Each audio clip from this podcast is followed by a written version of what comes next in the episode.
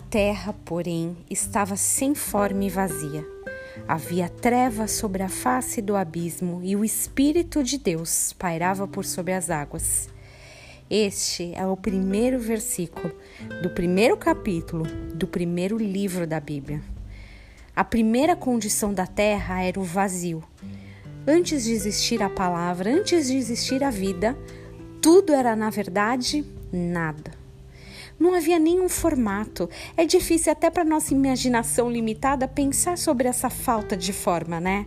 Tirando esses slimes e as gelecas que as crianças gostam, as coisas geralmente têm uma forma bem definida ou adquirem essa forma bem definida dependendo do recipiente, até a própria geleca.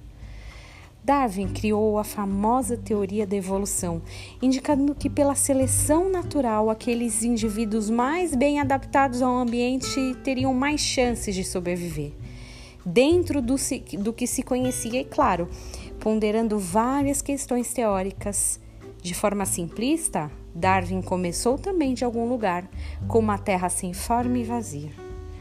Não posso entrar em méritos científicos ou teológicos aqui mas eu sei que a vida não começou do nada, mas de uma palavra.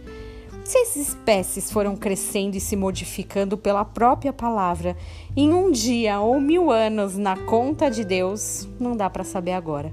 Mas de uma coisa estamos certos: do nada se fez vida. Você pode estar ouvindo essas palavras agora e pensando aí em algumas situações sem formas e vazias que você tem vivido. Saiba que o Senhor pode entrar e, com uma palavra apenas, gerar vida. Que você tenha um dia abençoado em nome de Jesus.